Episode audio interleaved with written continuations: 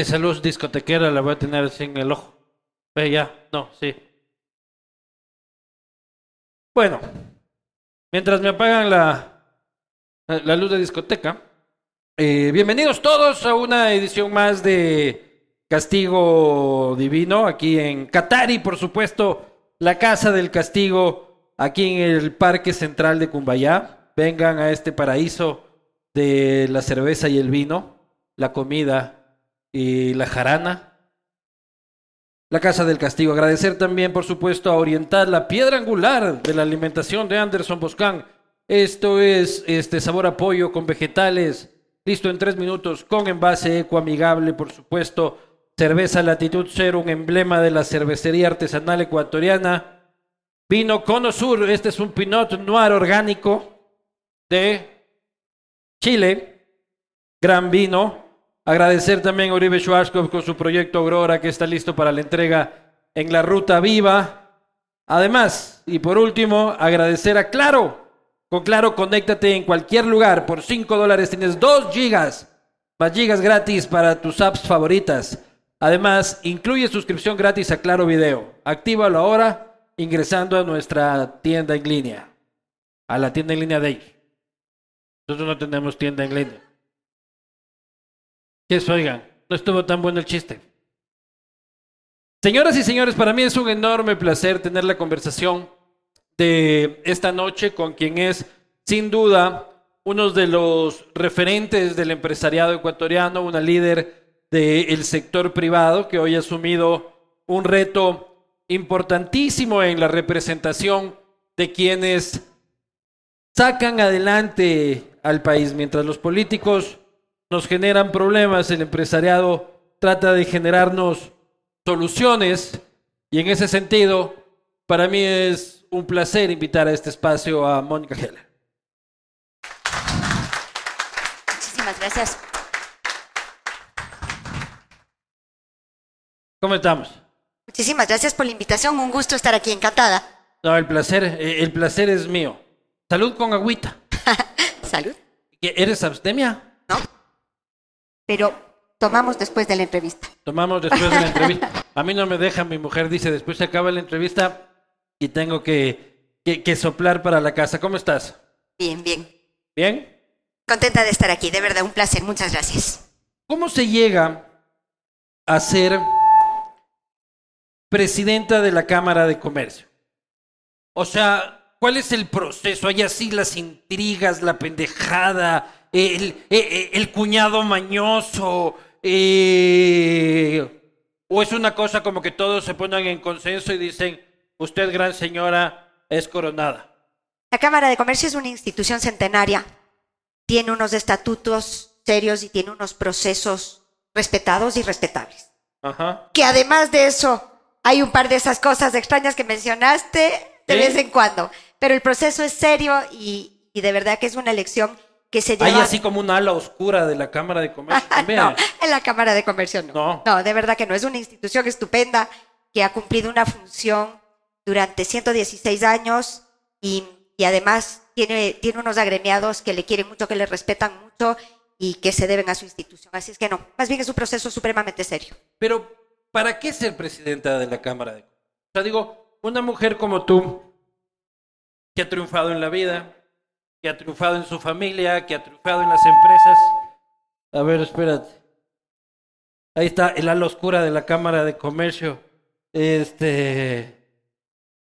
Que ha ¿Eres, triunfado en la- eres tú o soy yo? Eh, no, no sé, el señor de ahí seguramente. Una mujer que ha triunfado en la vida, que ha triunfado en, en, eh, eh, como empresaria, dar este paso a la pelea pública por los intereses de un gremio. ¿Para qué? El primero porque los gremios cumplen una función, son importantes, porque tienen voz, tienen opinión, tienen propuesta, eh, son... Ahí está bien, ahí se escucha. ¿Sí se la ahí se escucha? Parece que no. ¿No? No, dice. ¿No? Ahí, ahí estamos mejor, ahí sí. ¿Sí? ¿No? Creo que hay, creo que hay boicot.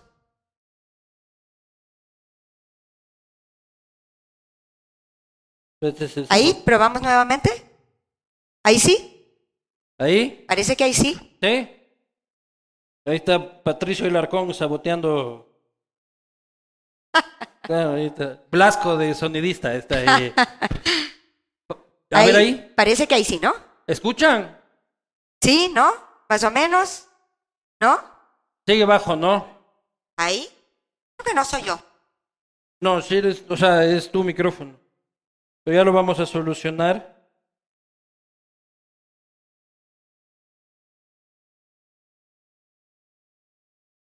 Van a cambiarte el micro. Perdón, esto pasa hasta en las mejores familias.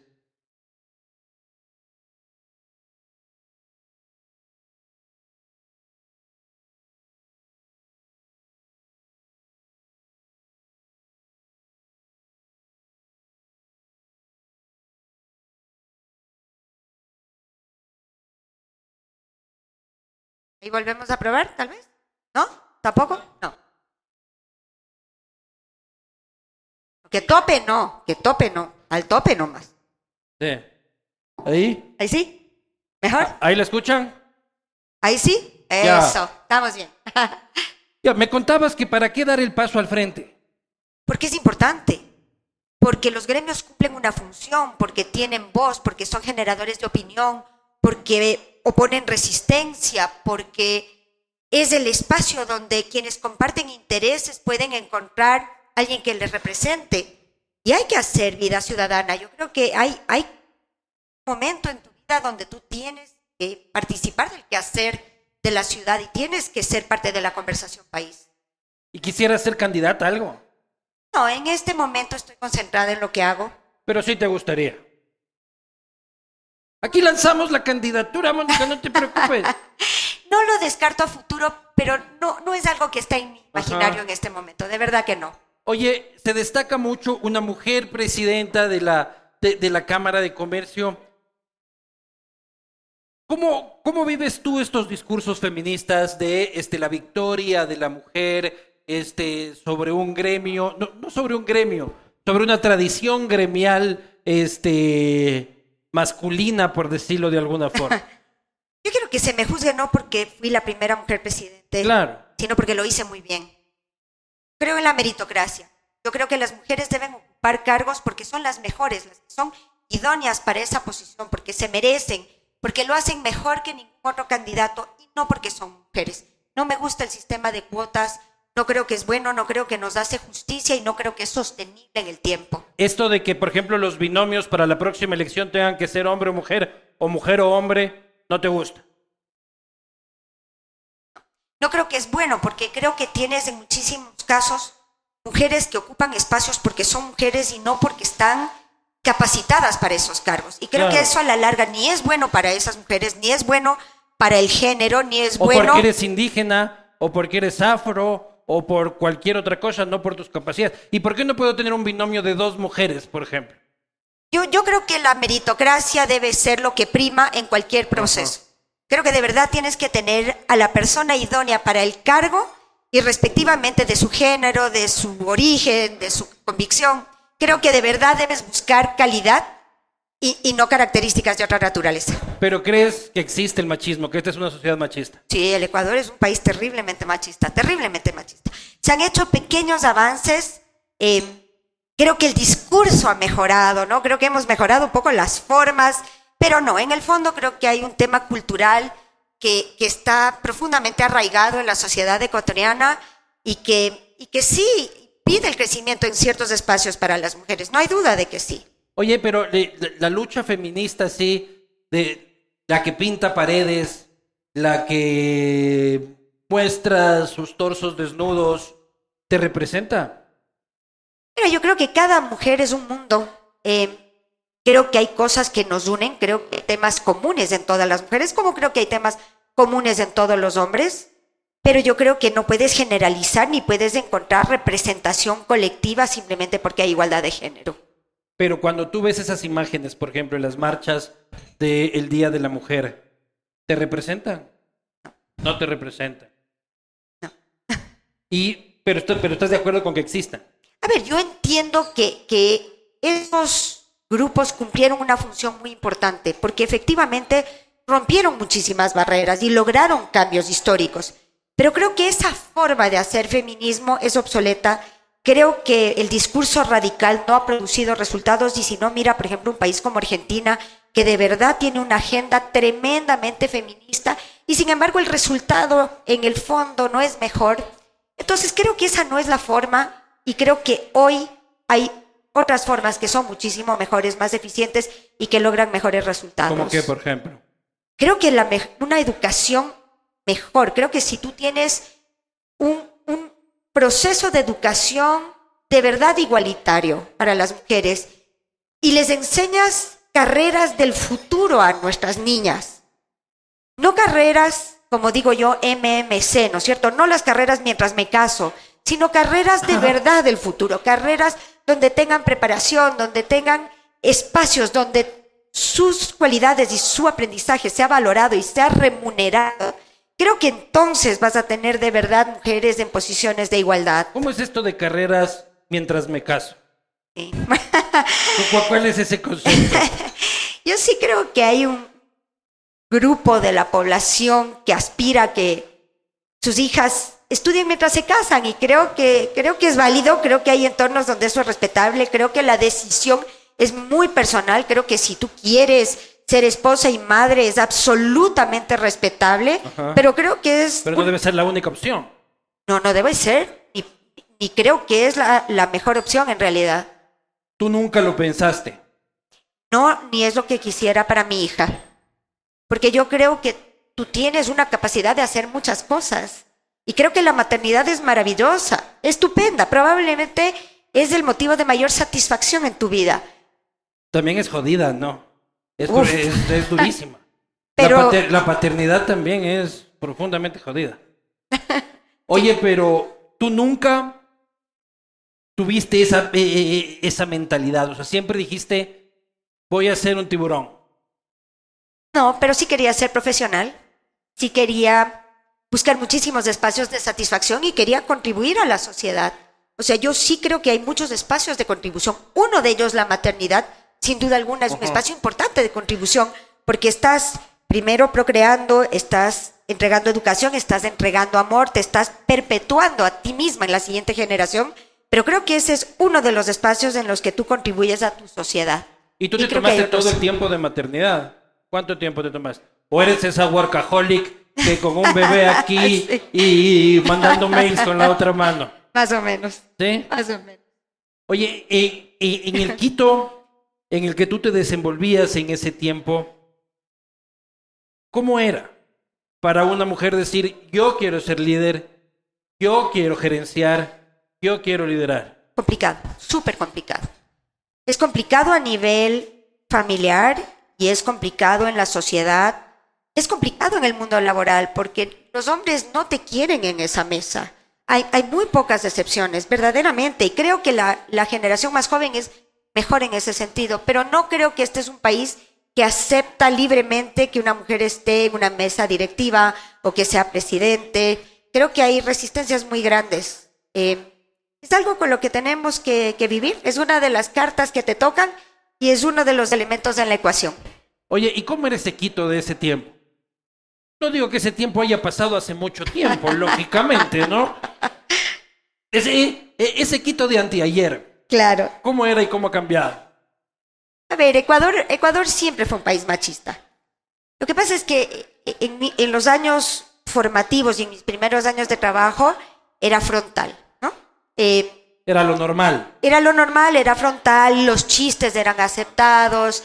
Eh, el, gesto discriminatorio era aceptado, ahora ya no es, ahora las formas son mejores. Los piropos eran aceptados. Los piropos eran aceptados, esos todavía creo que deben ser aceptados. Yo les tomo bien. ¿y cómo, identificas cuándo es un buen piropo y cuándo es acoso?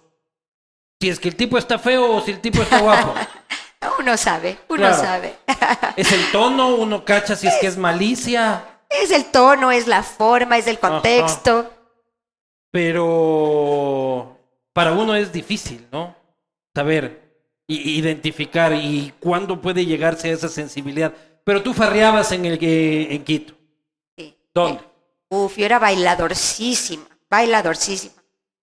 Eh, la discoteca que me, que me gustaba cuando era joven se llamaba Gasoline. Hace muchos años que no existe. ¿Dónde quedaba? En la Mariscal. En la Mariscal. En la Mariscal. Yo soy mariscaleña de corazón. Me encantaba. Oye, pero la Mariscal. Qué agujero más terrible se convirtió, ¿no? A ver, yo soy defensora de la Mariscal. Creo que aquí estamos lugar entrando en terrenos pantanosos. Es un lugar maravilloso que dejaron que se convierta en un agujero escopolaminado. Yo creo que ha habido malas alcaldías que han tomado muy malas decisiones. Esperamos y, y tengo confianza de que esta nueva alcaldía, que se ha pronunciado favorablemente respecto a la Mariscal, tome las decisiones urgentes que se necesitan para que haya una reactivación de la zona. Pero tú creciste Porque es ahí. maravilloso. Crecí en la Mariscal. Mi primera casa era la Mariscal. ¿En qué parte? En la Reina Victoria. En la Reina Victoria. Oye, ¿y todavía existe esa casa? Todavía existe. Pero ahora son oficinas. Ya. Oye, y esa mariscal en la que se daban vueltas por la por la por la Amazonas y era el tontódromo y se iban a las discotecas y no había peligro. La arquitectura de la mariscal es maravillosa. Es mágica. Yo tenía una esperanza en la pandemia cuando todos esos bares de mala muerte quebraron también en la pandemia. Dije, todos esos agujeros de escopolamina, este es el momento para retomar A y ver, no pasó nada. tengo, tengo que, que hacer salvedades ahí. La Mariscal tiene cosas maravillosas. Tienes un mercado artesanal lindísimo.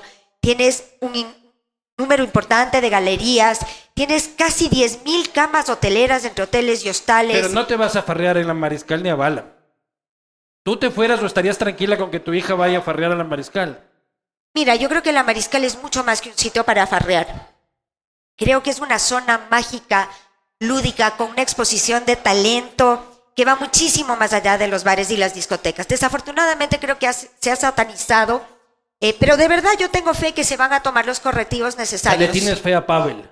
En el tema de la Mariscal, muchísima, Y en muchísima el fe. tema de lo demás. La verdad que creo que es un alcalde preparado, que ha hecho su Mira tarea. Eh, yo creo que tiene una propuesta seria, creo que tiene un compromiso de ciudad. ¿Votaste por él? Déjame te contesto primero. Y desde la Cámara de Comercio le vamos a apoyar porque es el deber ser de las cosas, porque trabajaremos siempre con los alcaldes que hayan sido democráticamente electos y porque apoyaremos todo lo que sea en bien de la ciudad. Pero es correísta. ¿No importa eso? es el, es el alcalde electo por la ciudad y si el pueblo quiere a ese alcalde es nuestro deber apoyar su alcaldía en la medida de que sea buena para la ciudad y que las cosas se hagan bien. Ajá. ¿Y crees que lo va a hacer bien? ¿Crees que tiene buenas intenciones? Sí, verdaderamente sí. ¿Y crees que Rafa también tiene buenas intenciones con Quito? Mira, yo tengo que decirte, yo creo que el Ecuador es un país sabio en muchas cosas y yo sí creo que el presidente Correa hizo muchísimas cosas bien y creo que se equivocó en algunas, es humano. Y creo que eso es verdad para todos los presidentes. Creo que hay aciertos y desaciertos eh, y creo que hay que respetar esos procesos democráticos como quiera que sean mientras estén enmarcados dentro de la ley. O sea, tú no le tienes miedo a que vuelva Correa. No, No le tienes miedo. no. ¿Por qué? Pues si todos estamos escandalizados con que vuelve Correa. La gente no duerme con que viene el cuco. ¿Por qué no te asusta? Mira, primero porque creo que hay que respetar los procesos democráticos. Creo que el presidente que el país elija es el presidente que debemos tener. Y yo espero que haya un No, sistema, pero también elegimos pendejadas, Mónica. pero es lo que tenemos y es Teníamos el a país Jorge que Yunda tenemos. de alcalde y, y mira qué, cómo nos salió don Guillermo. Hemos tenido malas alcaldías, no hay duda. Sí. Pero no te da miedo que vuelva Rafa. ¿Crees que va a volver? Mira, no lo sé. Estamos enfrentando un momento de coyuntura que es difícil. No es el que quisiéramos tener desde el sector productivo. Al sector productivo le gusta la estabilidad y le gusta la predictibilidad y nos gusta que los procesos democráticos se lleven en absoluta paz porque eso es lo que contribuye a la voluntad de inversión y, y a la proyección a mediano plazo. Pero esto es lo que tenemos. Este es el Ecuador que tenemos. Así hemos aprendido a vivir porque no es la primera vez que enfrentamos procesos un poco disruptivos. Y creo que de alguna manera hemos aprendido a sobrellevarlos eh, y a salir adelante como país. Así es que creo que no puedes ni tomar decisiones fundamentadas en el miedo, ni, ni dejar de hacer cosas porque tienes miedo. creo que tienes que proyectarte, ti- tienes que hacer las cosas bien y tienes que asumir Yo sí tengo un poco las de miedito que vuelva Rafa, porque va, va, va a venir mal genio. Va, va a venir un poco cabreado, dice. Y hay algunos que estamos en la lista de, en la lista de la venganza. Y se puede poner complicada la cosa.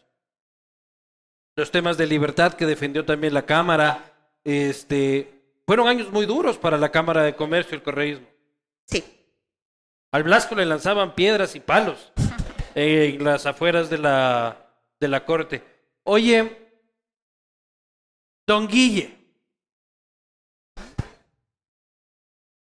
¿Nos salió bien turro, no? Creo que ha tenido aciertos y desaciertos. Creo que hay cosas que se han hecho bien y creo, A ver, y creo que hay cosas tres que se han aciertos y la vacunación está prohibido que me digas, ¿ya? Creo que se ha hecho orden fiscal. Creo que se ha mejorado la calidad del endeudamiento. Es lo mismo que lo otro. Orden No, fiscal y calidad no, de endeudamiento. No, es- creo que se ha mejorado la calidad del endeudamiento. Creo que se ha cortado el hábito del endeudamiento. Creo que se han hecho buenas cosas como el canje de deuda eh, contra la protección de Galápagos hace un par de semanas. Son aciertos. Pero todo es macro. No sé si es suficiente, pero sí son aciertos. También creo que ha habido falta de gestión. Creo que hay una desconexión un poco con lo que quiere el país. Creo eh, es como cuando tienes un bebé que tiene hambre y le pones saco. Sí, a lo mejor no es bueno que tenga frío, pero lo que tiene es hambre. Claro. Entonces creo que hay espacios de corrección y creo que hay muchísimo espacio para mejorar, pero no puedo desconocer que han habido aciertos porque los hay. Creo que uno tiene que ser ecuánime y no apasionado cuando hace valoraciones de ese tipo, porque eso es sano y es lo ecuánime y creo que es lo que corresponde cuando eres un líder gremial. Ya, pero el 92% de los ecuatorianos dice que es un fracaso. Sí, eso es lo que dice el 92%. Yo digo que hay aciertos y desaciertos. Oye, a ver, pasémosle revista un poco a los candidatos. Guillermo Lazo Mendoza, que se quiere reelegir, dice. Y yo digo, hay que ser hijo de puta, no. O sea, hay que odiarlo a Guillermo para decirle, Guillermo, lánzate, hermano. ¿Qué opinas de ese candidato? No, tienes que opinar sobre los candidatos. No me puedes decir, todos tenemos derecho, todos son medios buenos, medios malos. Te, te quiero contestar con la verdad, Ajá. que no es la respuesta que estás buscando. Yo creo que esta es una elección que, Vamos a ir uno por uno, así que... que no debe ser evaluada en función de los candidatos, sino de las propuestas. Y te voy a decir por qué. Porque es un periodo muy corto en un momento de país muy difícil. Entonces creo que verdaderamente en esta ocasión no se debe votar ni por afinidades ideológicas Ah. ni por personas. Creo que se vuelve fundamental exigir de verdad una propuesta de trabajo, porque si no, no vamos a tener ejecución y nuevamente no se van a corregir los problemas de fondo. Entonces sí creo que se vuelve absolutamente relevante que la conversación de país sea sobre las propuestas y los planes de Pero trabajo. ¿tú crees que Guillermo puede solucionar esos problemas urgentes? Solo sí o no, para pasar al siguiente, porque la lista es lastimosamente larga. Espero que se hayan aprendido lecciones valiosas y si llega a la presidencia yo esperaría que tome los correctivos que se deben tomar. Llanto, picarta de mesia, quieto ahí, coche tu madre. Es un candidato nuevo. eh, es difícil valorarle porque no conocemos suficiente. Es el outsider, es el factor sorpresa. Eh, ¿Pero a vos te gusta eso de colgar choneros de los puentes de aquí un año y medio? creo que tiene su, Tiene su riesgo. tiene su riesgo. ¿En qué sentido?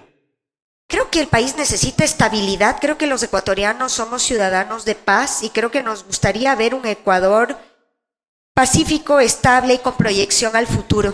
¿Te gustan las armas? No. ¿Qué opinas del porte de armas? Creo que hay instancias en las que es necesario y creo que hay grupos que tienen formación, educación, cuentan con exámenes psicológicos y con permisos y deberían portar armas. Por ejemplo, los guardias privados, las compañías de seguridad deben portar armas. Pero no cualquier amargado en un semáforo que... claro. Eh, no, sobre todo los amargados, no. Sí, sí. Diego Ordóñez, no te compres un arma tú. Nunca, nunca te han robado alguna vez. Uf, varias. Uf, sí. Sí, sí. Pero así en la calle y, y hay En mi casa, en mi casa, en mi casa. Se te metieron a la casa. Sí, Contigo adentro. sí. Con ¿Y? toda la familia adentro. Por suerte no pasó ¿Recientemente? hace un par de años. ¿Y? Un robo de cosas materiales, afortunadamente no hubo daños en lo personal, así es que dentro Pero- de todo me considero que tuvimos mucha suerte. Dentro de lo horrible de la Pero escena, sí, chac, chac, quietos ahí, todos. no, ah. Nos descopolaminaron y, y no tuvimos claridad de lo que estaba pasando. Verdaderamente, como te digo, con mucha suerte, Terrible. con muchísima suerte. Ahí, Dentro de lo espantoso, dentro de lo preocupante, dentro de las iras y la, y la furia, eh, creo que tuvimos mucha suerte porque hubiera podido ser y muchísimo de la peor. escopolamina uno se recupera varios días después. A mí me escopolaminaron en la mariscal. ¿Hace cuánto tiempo? Pucha, ¿te acuerdas cuando se iba a acabar el mundo este, de los mayas en el 2012? Yo hoy fui a una fiesta del fin del mundo en la mariscal y casi se me acaba el mundo a mí, pues ahí me dieron escopolamina. Sí. Pero, o sea, al cuerpo le toma tiempo desintoxicarse. Nosotros tuvimos mucha suerte, la verdad que parece que no fue mucha cantidad y es- eh, eh, tuvimos mucha suerte. No, no, no te puedo decir más, Claro. sino que tuvimos muchísima Pero no, suerte. no- no tuviste sed de venganza, así que venga un topic y les reviente la cara a todos esos. A ver, claro que te da una furia loca. Sería absurdo pretender que no te dé furia loca. Pero no creo que esa es la solución. O sea, no podemos volvernos un, un país de violencia. No creo que es lo que los ecuatorianos queremos. No necesitamos un buquele, dices tú. A ver, yo reconozco que hay ciertos aciertos en una política dura de control de la inseguridad y de mano dura. No desconozco que eso tiene un valor. Lo que no creo, y no estoy pretendiendo decir que esta ha sido la propuesta del candidato, porque no creo que ha Todavía no llegado a eso. propuesta. conocemos, pero no creo que lo ideal es un estado de, de- violencia de todos los... conocemos es combatí aquí, combatí allá, combatí por acá y, y punto.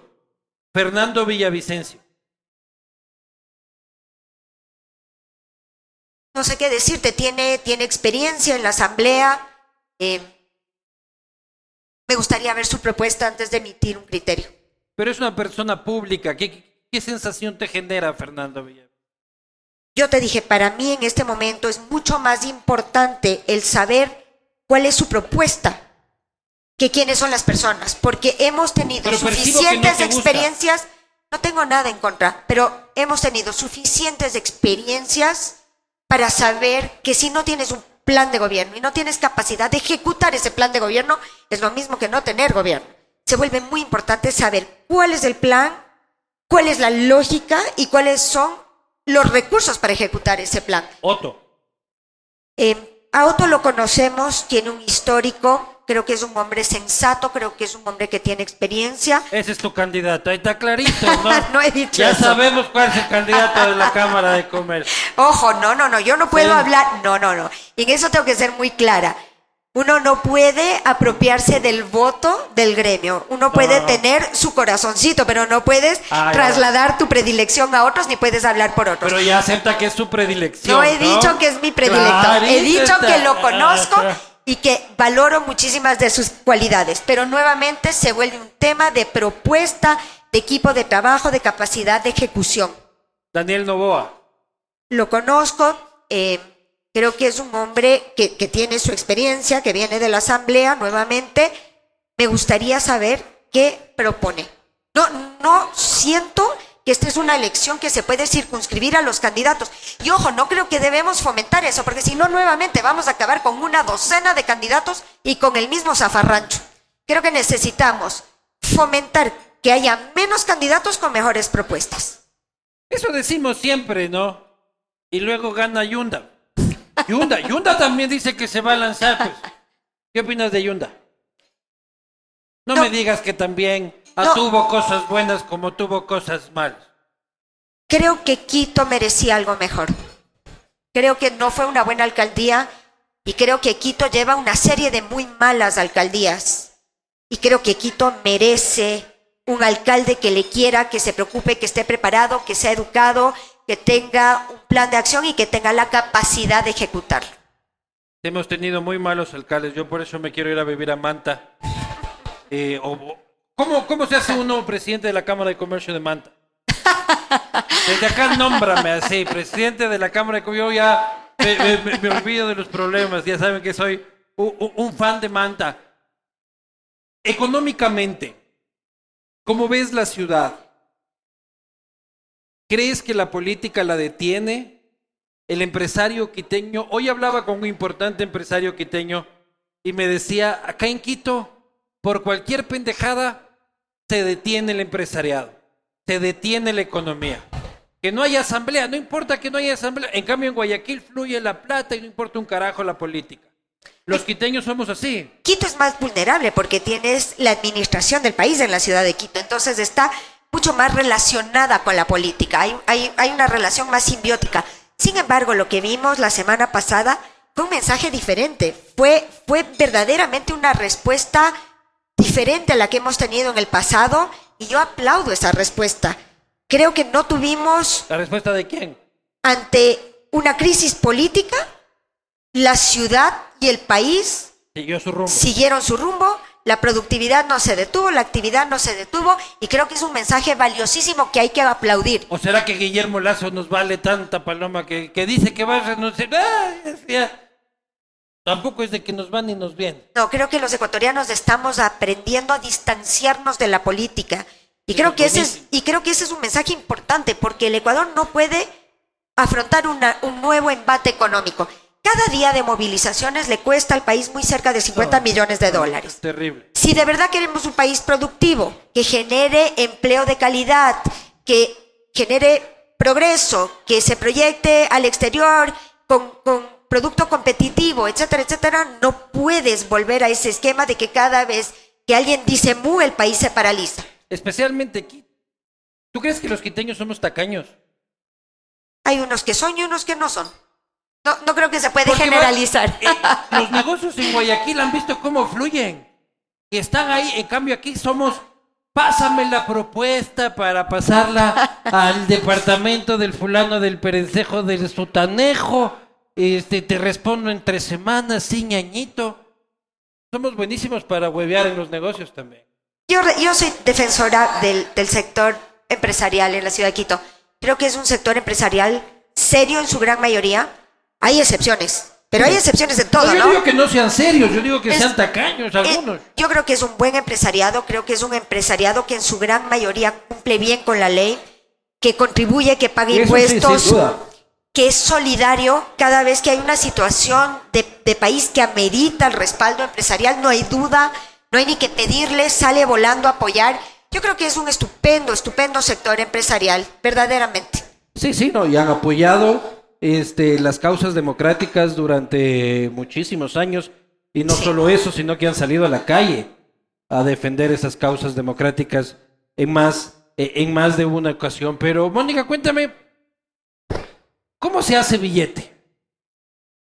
Con mucho trabajo, Ya, pero es que yo puedo trabajar mucho, igual no hago billete. Trabajo, trabajo y trabajo. ¿Cómo hago billete en este país? Mira, yo sí creo que hay un tema de trabajo y de seriedad y de compromiso y de planificación y de orden. Creo que hay un elemento de suerte, de verdad. Yo, yo creo que es, ¿Tú crees en la suerte? sí, sí. Yo creo que uno puede hacer todo bien y a veces solo no se te alinean los astros. Y creo que a veces tienes la suerte de estar en el momento adecuado, en la coyuntura adecuada, en el sitio adecuado. Y se te alinean los astros y por ahí te suena la flauta. Y, y sí creo que hay un factor de suerte que uno no puede ¿Cuándo te desconocer. sonó la flauta a ti? O- ojo, con esto no quiero decir que solo suerte, ¿no? No quiero No, claro. minimizar. A la suerte hay que ayudarle. Hay que ponerle trabajo y creatividad y buenas ideas. Pero y- sí, sí creo que hay, que hay una parte de, de este ejercicio que uno controla y una parte que uno no controla. ¿Y a ti cuándo te jugó el número? ¿Cuándo fue el mayor éxito empresarial de tu vida? El día que tú dijiste, la hice. A ver, yo soy un caso de éxitos y fracasos, ¿no? Eh, yo te puedo hablar mucho más de fracasos que de éxitos. Y creo que uno de los componentes en el éxito empresarial es la resiliencia. Es el aguantar el embate, chuparte el trompón, lamerte las heridas, hacer una valoración de dónde fallaste y volver a empezar. O sea, sí la has cagado, dices tú en los negocios. Uf, un millón de ¿Cuál veces. es tu mayor cagada en los negocios? Mucha, tengo un montón. Pero la peor, la que dijiste ahora sí, se fue al carajo. A ver, te voy a contar. Uy, te- tengo un montón, en serio, serio, en serio. Tengo un montón de historias de, de terror. Eh, como dice una amiga mía, he fracasado con todo éxito. A ver, la primera, así grande, que, que fue dolorosísima, plata y persona, ego, lección de humildad, etcétera, fue un, un negocio de venta virtual, así como Amazon, versión ecuatoriana, hace muchísimos años. Se llamaba iMalls. iMalls, ¿no? Ya. Fue un fracaso rotundo. Y fue un fracaso porque el timing del negocio no fue el correcto. Estábamos adelante de nuestro tiempo. El Ecuador no estaba listo para comprar en línea y fracasamos terriblemente, terriblemente. Eh, y, y fue, y fue dolorosísimo, fue costosísimo, fue una lección de humildad y, y ahí sí, como te decía, fracasamos con todo éxito. Eh, Pero nunca has quebrado. he, he- he fracasado grandemente, varias veces, sí. Sí. Sí. Eh, sí, hice una vez un, ejercicio de ampliar un negocio que empezaba y que estaba funcionando muy bien en Quito y me fui a Guayaquil y fue un fracaso rotundo porque la idiosincrasia no es, no es igual, el apetito no es igual, el hábito de consumo no es igual y entonces fue un fracaso tremendo. Te digo, yo creo que todos los empresarios hemos fracasado. No, no conozco ninguno que te diga que toda su trayectoria ha sido llena de éxitos. Creo que es parte del recorrido tener fracasos. Pero la diferencia entre el verdadero éxito y el verdadero fracaso es la resiliencia. Aquellos que somos capaces de recibir el embate, aceptar el aprendizaje, hacer un mea culpa y seguir andando. ¿Alguna vez has estado en rol de pagos? Uf, claro. También, también te contaba. Mi primer trabajo trabajé eh, para una empresa americana en Colombia. Pero ahí te fuiste a farrear, ahí no te fuiste a trabajar, cosas. claro. Ah, oye, soy una mujer que sabe guardar el equilibrio. Sí. sí, sí. Pero sí, sí, sí. ¿Has trabajado chuchaqui? No soy tan tomadora. Ya. Me gustaba la parranda, pero, pero no el trago. No tanto. Pero parrandear hasta las 6 de la mañana. Es que la juventud te aguanta todo, pues. Sí, no. Ahora ya no. Pero siempre de poco alcohol. Me gusta mi vino tinto Ajá. y con dos vino tintos recito, recito y recito bonito, la verdad que... Ah, que- también. sí. Bailas y recitas. Y, y soy cantante frustrada y todas esas cosas, sí. ¿Ah, sí? Sí. sí. Oye, ¿y drogas nunca probaste? No, no es lo mío. Ahí de- creciendo en la mariscal, nada. No es lo mío, de verdad que no. ¿No? No. ¿Y qué opinas de la legalización de las drogas? Esta es una discusión que tengo. Pero nunca has probado ni un poquito, Mónica. No, no, no, de verdad que no me llama la atención y no, no, no, no me motiva. Eh, pero sí tengo esta discusión con mis hijos y sus amigos, porque en esa generación ellos creen que debe haber un proceso de legalización ¿Y eh, tú de la droga en el Ecuador. Calla, guambra, caca, así, tal. Ay, eh, a ver, eh, yo le tengo algo de miedo y algo de respeto, no te voy a mentir. Entiendo que hay un uso medicinal en la droga y entiendo que el mundo ha cambiado y camina en esa dirección.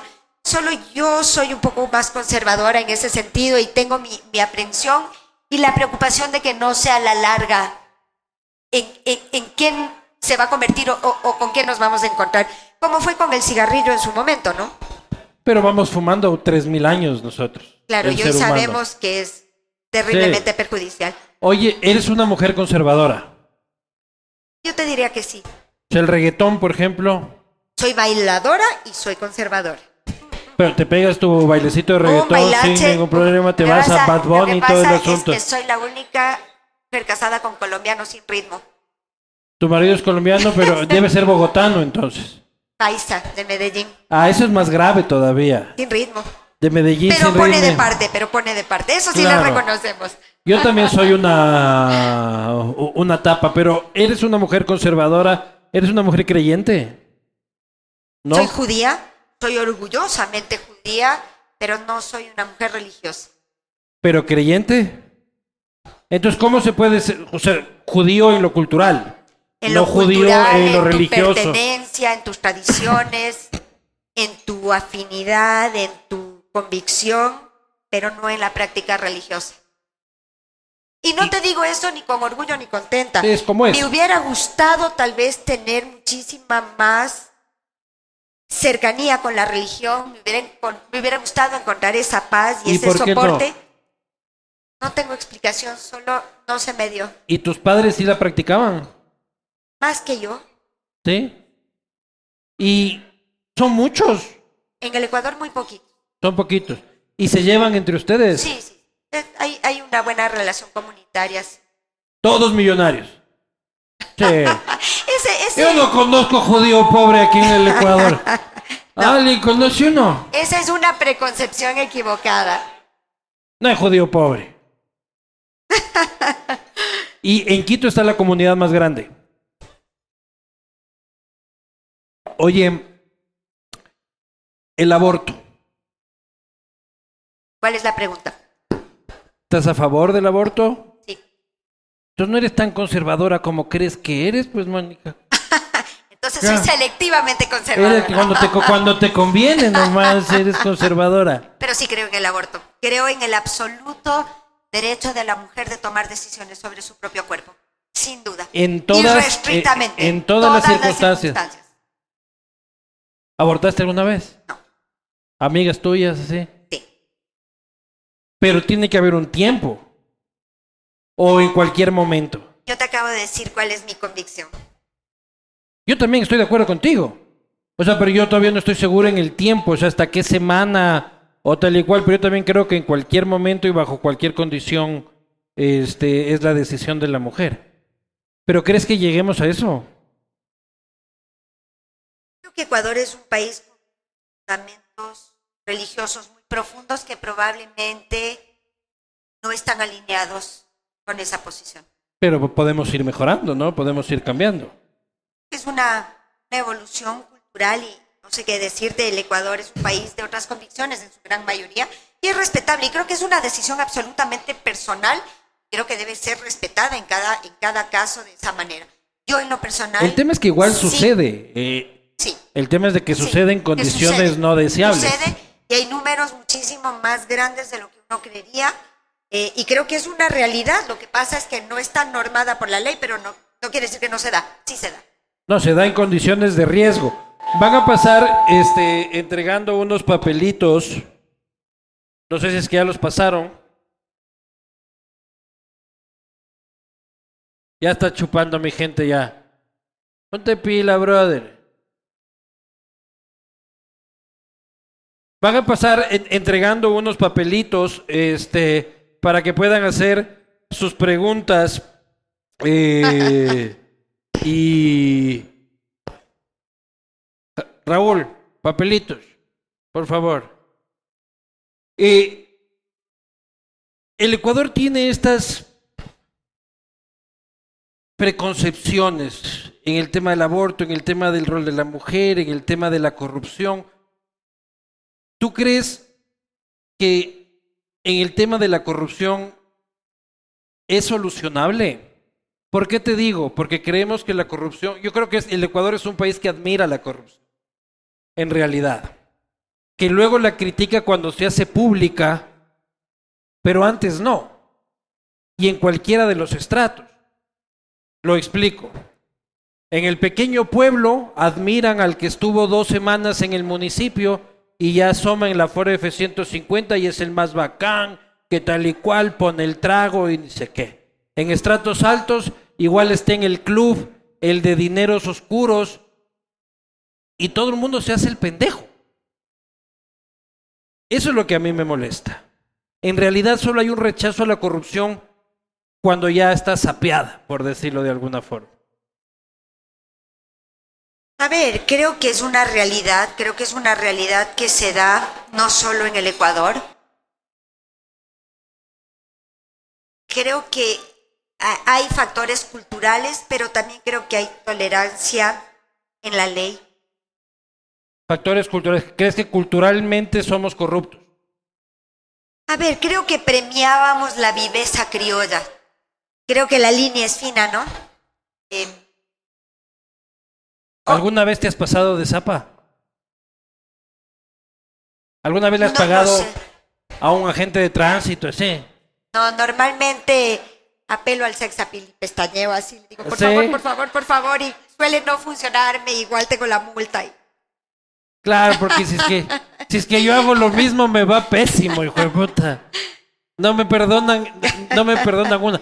Pero somos un país de sapos. Eso sí es cierto. Yo creo que se puede generalizar. En buena parte, hay ¿no? sapos. Y se admira, qué sapo es ese hijo de madre, qué pilas. Se la zafó inmediatamente. Y luego esos llegan a Y ser hay un ministros. vino nuevo, se llama sapo de otro pozo. ¿Hay un Ahora qué? que hablas de vino nuevo, Ya. que acabo de probar esta semana que se llama sapo de otro pozo, que me ha parecido estupendo, solo hablando de sapos. Ah, solo metes pauta aquí. No, no, pero ya que hablamos de sapos, Cuando aquí- podemos hablar de todos los sapos. Yo aquí promocionando Condo Sur y vos me metes aquí. disculpas, disculpas, disculpas. Este es estupendo también. No te preocupes, aquí metemos pauta gratis este, en todo lado. ¿Cuál es tu plan en la Cámara? ¿Cuál es tu plan en una coyuntura de absoluta zozobra sobre el futuro? El país puede agarrar cualquier conducción en 90 días. ¿Cuál es tu plan? A ver, nosotros hemos fundamentado nuestro esquema de trabajo en tres ejes fundamentales. El primero, y creo que logramos un avance parcial, no el que hubiera yo querido, pero, pero parcial, mejor de lo que había, es una recomposición de la reforma tributaria. La reforma tri- tributaria fue mala, mal hecha y de un impacto terriblemente nocivo para el consumo y para la actividad económica. Y presentan como gran éxito la reforma cuando fueron ellos mismos los que la hicieron. Sí, creo que, que hubo una corrección que es mejor tener que no tener, pero no es la que yo ¿Y hubiera qué querido. opinas del 12% de los espectáculos públicos? Creo que no es bueno Y al fútbol. grabar ninguna actividad que encarece la calidad de vida de los ecuatorianos y que además reprime el consumo de bienes y servicios.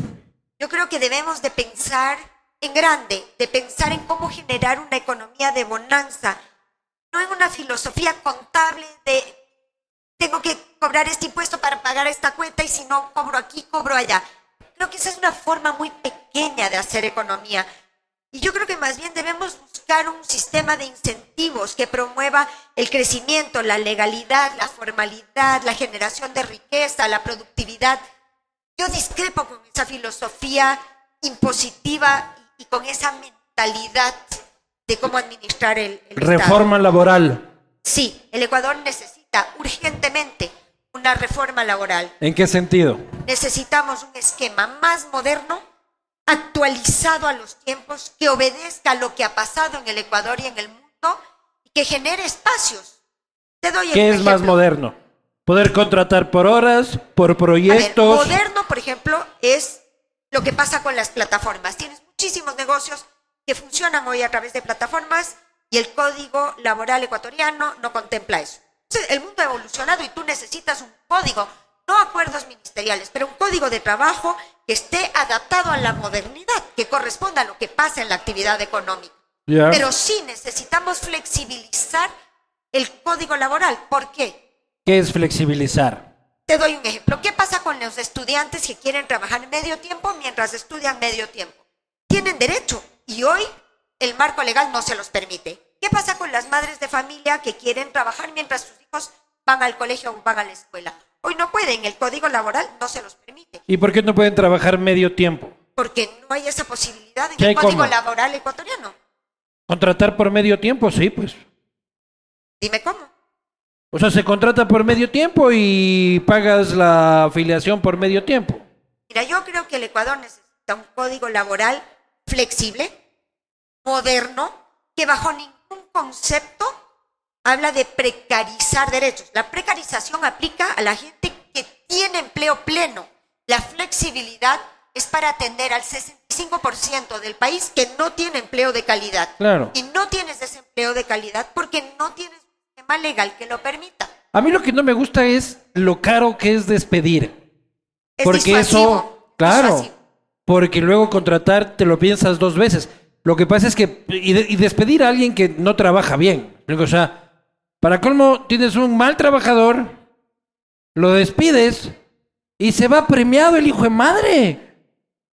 Y trabaja pocos meses. Y al año siguiente, para colmo, tienes que repartirle utilidades al desgraciado que venga a retirar el cheque. El sistema, Me pasó este año. El sistema es malo porque tienes dificultad para despedir, tienes una serie de, de Y viene con cara de palo, fue el mal trabajador ahí, a pasa el cheque. con una cosa interesante, ¿ah? Que Ecuador es uno de los pocos países en el mundo donde hay sociedad entre el empresario y el colaborador. Las utilidades del 15% te hacen socio, Claro. razón por la cual debería haber una comunalidad de intereses, una forma de ver la empresa desde Pero a el ti te gusta ángulo. eso de repartir las utilidades a los trabajadores. Yo creo que es bueno y creo que es sano porque hace que todos tengamos carne en el asadero. Todos pensamos en la empresa de la misma manera. Yo- yo Lo que es prefiero bueno darle para a mis unos es bueno para todos. Yo prefiero darle a mis trabajadores directamente que darle al SRI para que se roben.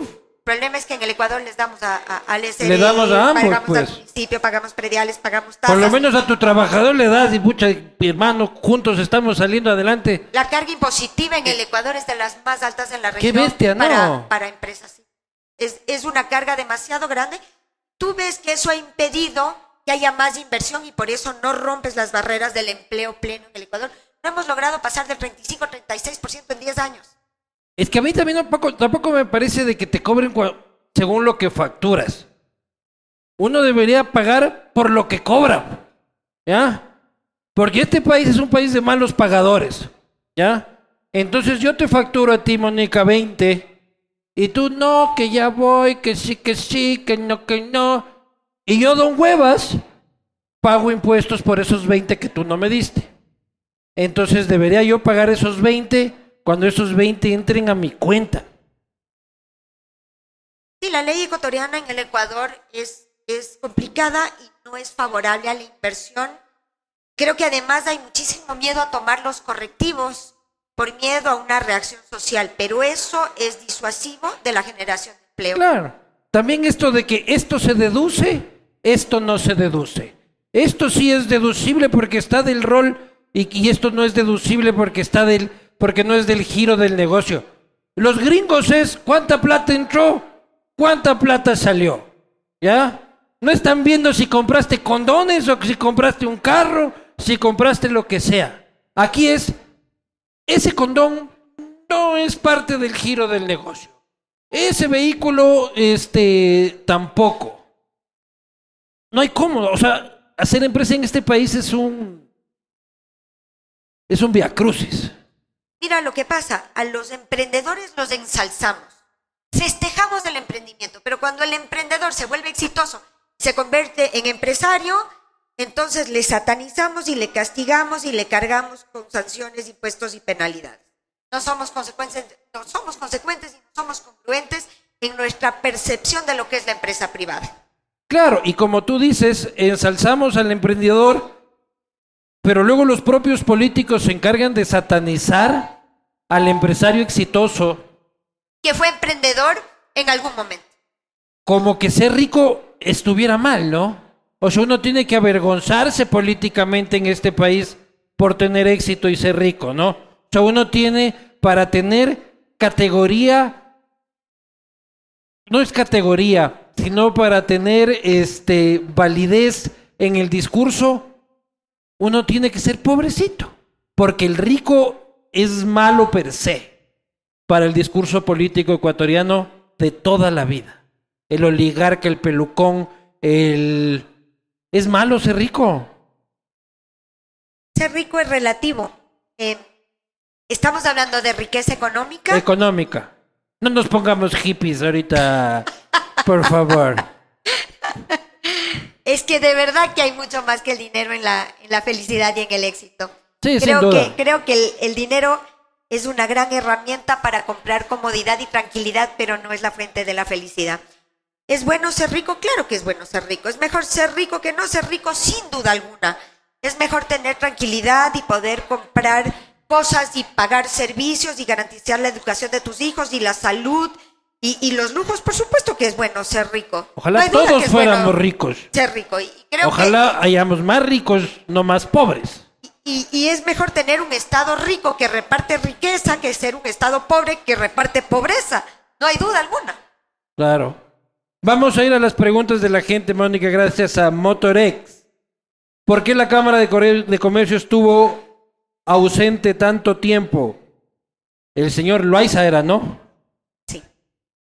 ¿Qué es del señor? Que no se le ha visto, dice aquí. Eh, tengo que estar de acuerdo en que faltó presencia mediática y vocería, Sí desaparecieron, ¿no? pero era otra administración, hoy tenemos otro directorio y una nueva filosofía. El plan de trabajo de la Cámara. Tres ejes fundamentales. Plan seguridad, que es fundamental porque es la preocupación medular de nuestros agremiados.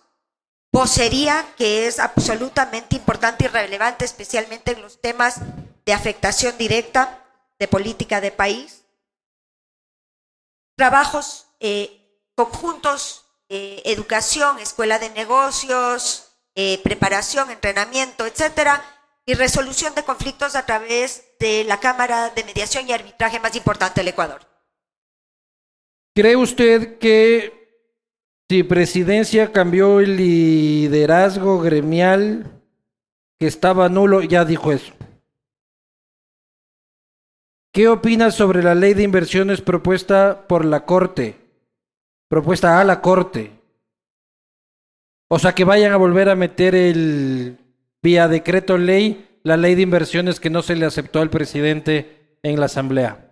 Yo creo que este es un momento muy especial que permite mandar por decreto.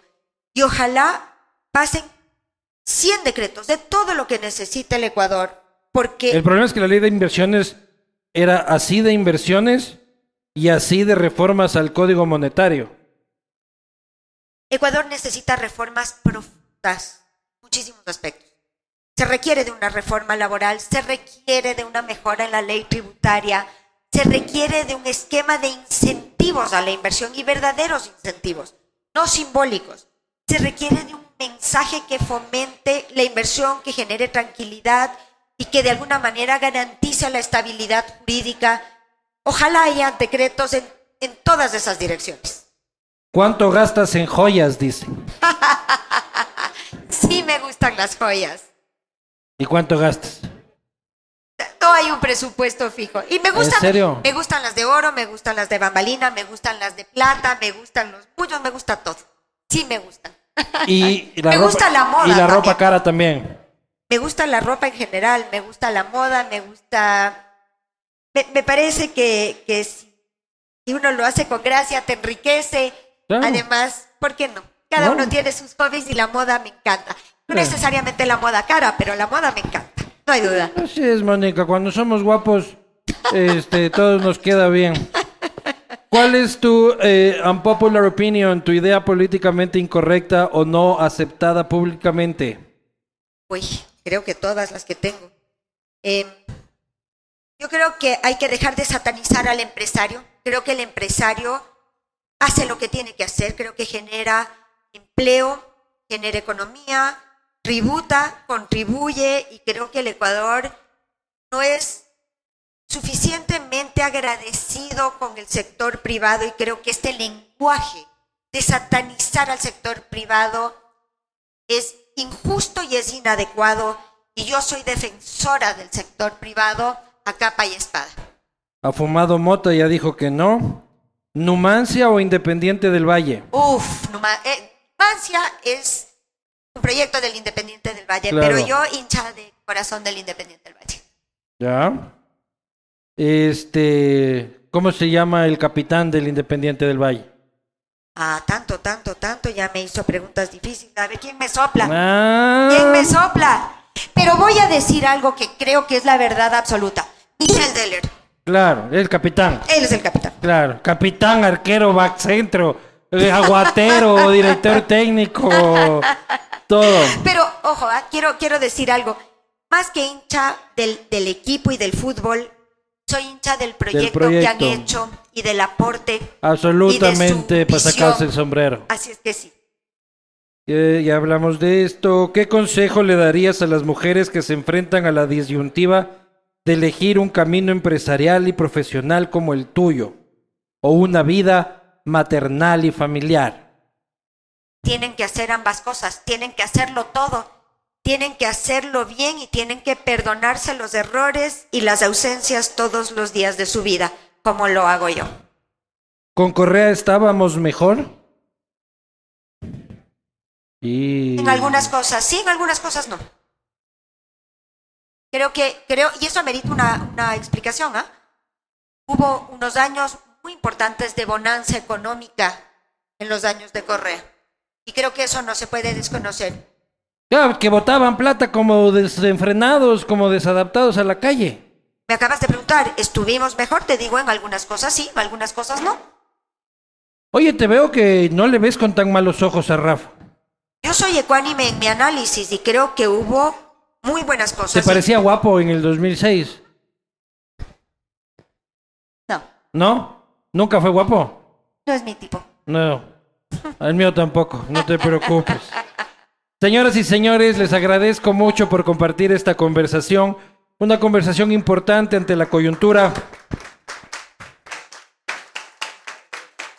Principalmente, como decía Mónica, porque vamos a elegir un nuevo presidente y una nueva asamblea que tiene, entre otras urgencias como la seguridad, permitir la restitución de la estabilidad para la reactivación del sector privado, del empleo y de la productividad. Seguiremos hablando sobre estos temas en otros espacios más del castigo divino y de la posta, tratar de, llegando, tratar de llegar a consensos más o menos generales sobre cómo se puede alcanzar ese fin, que al final es el fin de todos, el del empleo y la destrucción de la pobreza.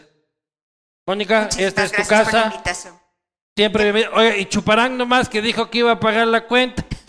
Y dije que recitaba. Para que no digan Dije que los que judíos son tacaños, va a pagar la cuenta de todos. Mónica, querida. Encantada. Muchas gracias por el espacio. todos.